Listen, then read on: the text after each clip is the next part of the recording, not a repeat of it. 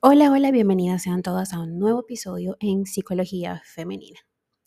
Para quienes son nuevas por acá, mi nombre es Isneikar Blanco, soy psicóloga clínico y me especializo en la atención a mujeres, trabajando lo que es el empoderamiento, el crecimiento personal y la autogestión emocional.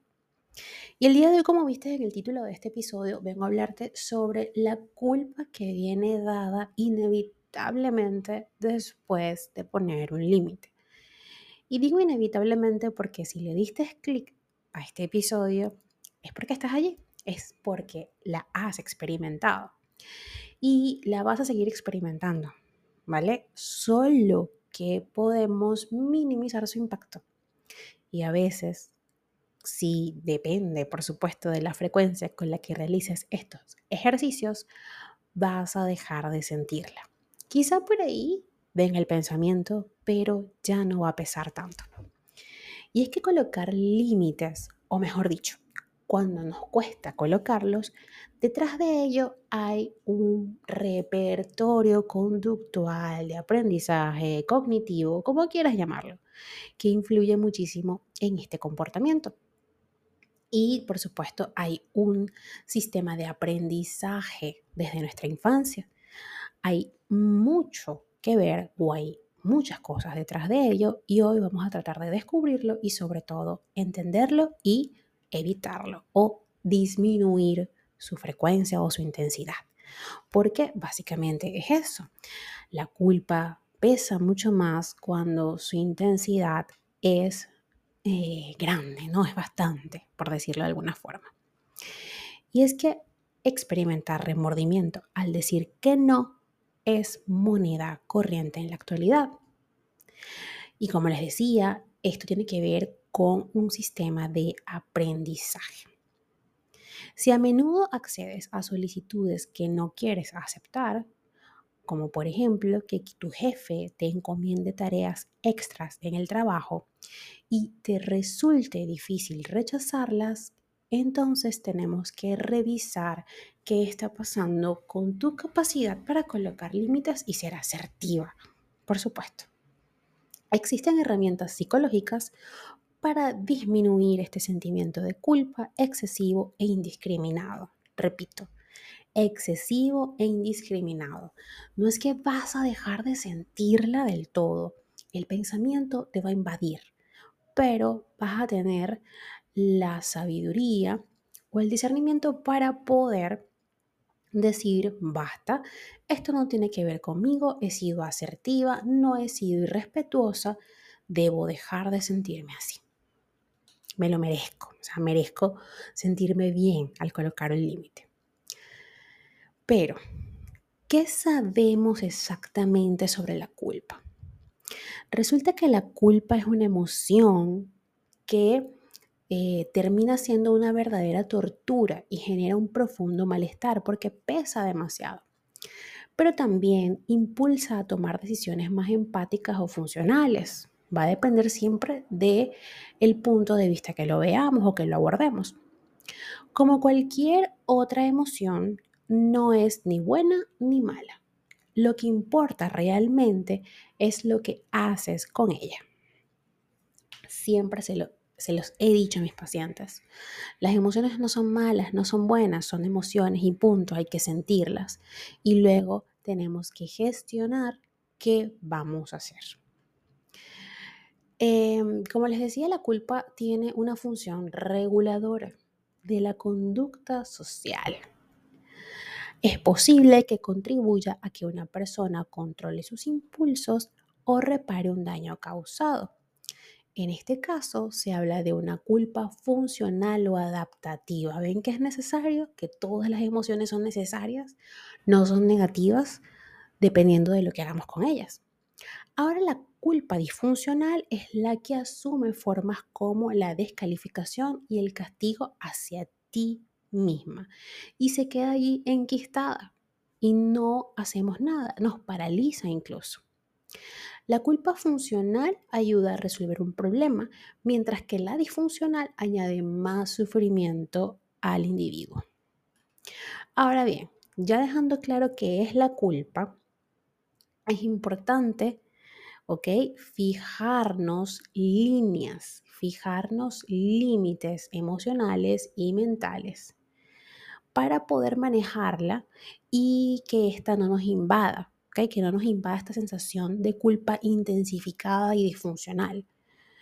Quizás este, esta misma rumiación te deje exhausta por las demandas de los demás a las cuales no sabes decir que no.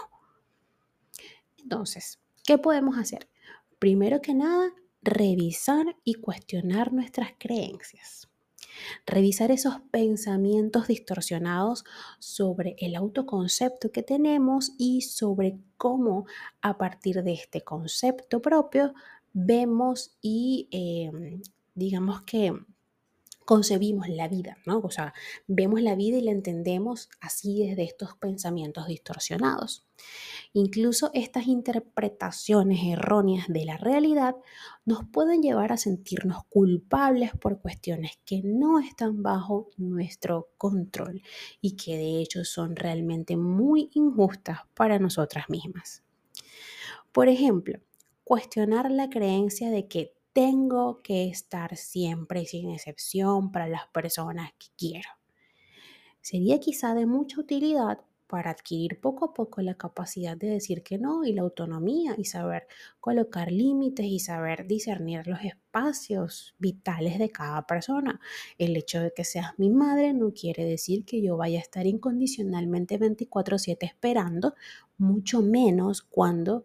Eh, Puede que haya una relación tóxica entre madre e hija y entonces vivo esperando siempre tu aprobación o tu presencia. Una cosa es ser empática y otra cosa es dejar de ser yo para vivir por los demás.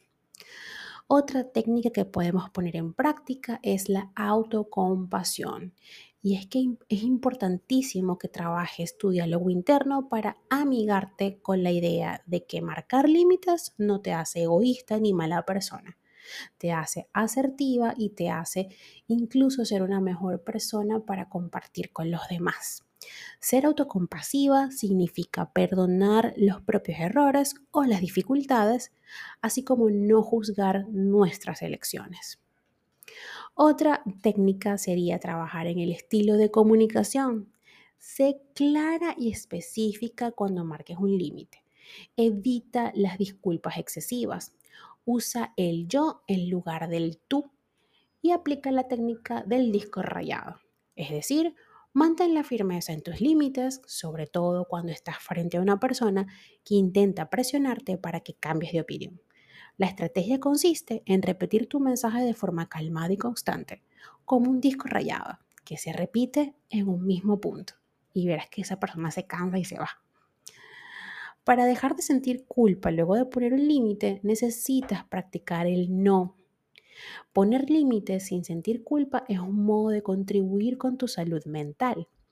Mientras hacer mientras que hacer, mejor dicho, oídos sordos a tus necesidades resulta en un agotamiento emocional y en la disminución de tu bienestar en general, de tu autoestima, de amor propio y bueno, un montón de cosas que terminan por deteriorarse en nuestro ser y en nuestra psique. Es una cuestión de práctica, como todo ejercicio en el gimnasio. Si quieres levantar el pompis, si quieres ganar masa muscular, debes tener eh, disciplina para hacerlo, ¿no? Al igual que cualquier otra habilidad, decir que no sin culpas en el camino requiere tiempo, esfuerzo y paciencia para poder perfeccionar esta técnica. Al inicio es posible preocuparse por el rechazo o la reacción de la otra persona, pero poco a poco esta sensación desaparece. Con el tiempo se fortalecerá tu confianza en las decisiones que tomes y esto te llevará a un buen puerto personal y vincular sobre todo porque vas a comenzar a vincularte desde el respeto y del amor propio y eso te va a hacer mucho más empática para entender la situación de otra persona y también, sobre todo, respetar sus límites. Hasta acá el episodio de hoy, espero que lo hayas disfrutado y si ha sido así, por favor déjamelo saber a través de mis redes sociales, en Instagram, Twitter, Clubhouse, Twitch y por supuesto Threads, como psicóloga Snaker Blanco, no, como Psiqueplenitud 11. Eh, también tengo, por supuesto, mi cuenta de Patreon, en donde puedes acceder a contenido exclusivo, como Psiqueplenitud también. Y me tienes en YouTube como Psicología Femenina y en TikTok, ahí sí, como psicóloga Snaker Blanco. Un fuerte abrazo y que tengan todas y todos un hermoso día.